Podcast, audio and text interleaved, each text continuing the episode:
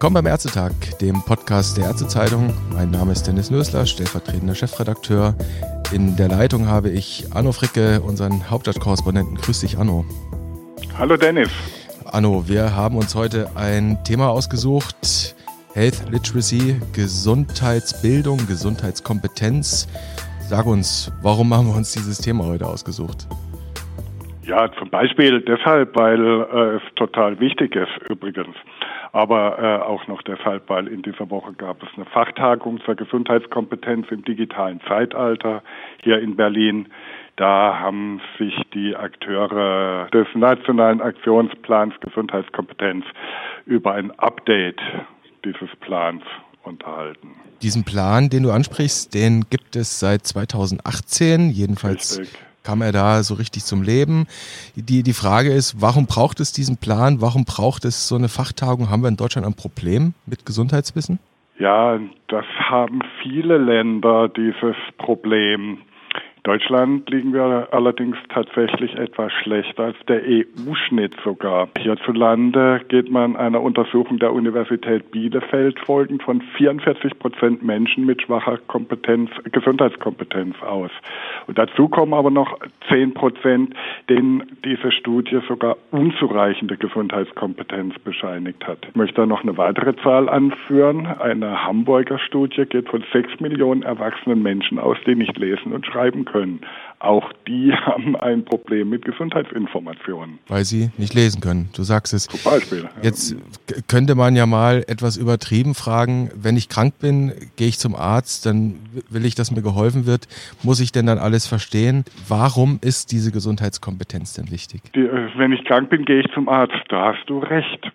Aber wir müssen uns klar machen, dass es in Deutschland auch Menschen gibt, die haben ein Problem, einfach äh, herauszufinden, wo ist denn ein Arzt, wo geht man denn hin? Das Gesundheitssystem ist ja im Zeitverlauf nicht übersichtlicher geworden, also es ist äh, leistungsfähiger, aber deutlich komplexer geworden im, im Laufe der letzten Jahrzehnte. Aber wir stellen ja schon an einfachen Beispielen fest, dass es Probleme gibt, zum Beispiel an den überlaufenden Notaufnahmen in den Krankenhäusern. Daran wird ja schon deutlich, dass es schwerfällt, zwischen ambulanter und stationärer Versorgung zu unterscheiden und, und da selbstständig eine Auswahl zu treffen. Und das trifft ja nicht nur für Menschen mit niedrigem sozioökonomischen Status zu, da findet man ja jedermann. Aber es gibt noch einen anderen demografischen Aspekt, den ich nicht unerwähnt lassen will. Die Leute werden ja auch älter und die Chancen, die Chancen in Anführungsstrichen natürlich, eine chronische Krankheit zu entwickeln, die steigen. Und je weniger du über Gesundheit und Zusammenhänge weißt, fällt es, umso schwerer fällt es dir natürlich, deine chronische Krankheit selbst irgendwie zu managen. Klar entwickelt man da auch im Zeitverlauf Erfahrungswissen, aber Zeitverlust kann natürlich schon für, für die Gesundheit schädlich sein. Ich glaube, das ist ein wichtiger Punkt, dass, oder mit dem Wissen um die eigene Krankheit. Denn in Sachen ambulant stationär Notaufnahme, da hätte man jetzt appellieren können, okay, wie in der Schule, wo jeder ein Grundgesetz bekommt, kriegt jetzt künftig jeder das SGB V in die Hand gedrückt und weiß ganz genau, wo die Sektorengrenzen zu verlaufen haben. Nochmal zurück zu dem Thema Wissen um die eigene Krankheit und wie funktioniert unser System. Was kann man tun in Sachen Gesundheitskompetenz? Ja, das äh, Beispiel mit dem SGB V in die Hand drücken ist natürlich, ja, ich, äh, das ist natürlich eine schöne Ironie. Also wer nicht lesen kann, kann auch das SGB V nicht lesen und wer lesen kann, hat bestimmt an vielen Stellen des SGB V Problem, es zu verstehen. Aber was kann man tun?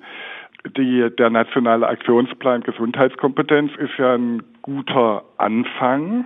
So richtig Action ist noch nicht auf dem Gebiet, aber das kann ja noch kommen. Ein Problem, das du ja jetzt auch adressiert hast, ist ja die Grundbildung in Gesundheitsvermittlung von Grundwissen über Gesundheit. Als Schulfach zum Beispiel lässt sich das im Föderalismus nicht so ohne weiteres etablieren, aber die Hoffnung stirbt zuletzt.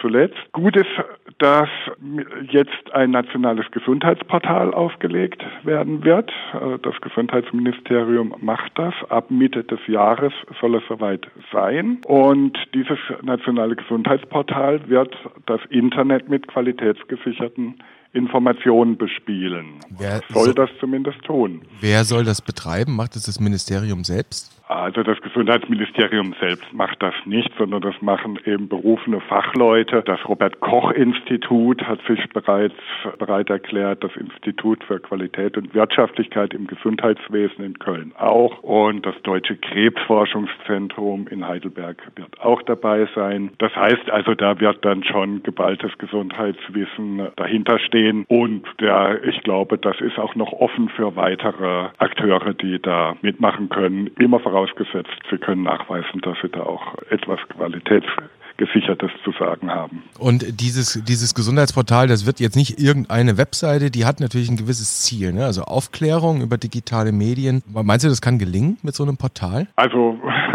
in die Zukunft kann keiner gucken.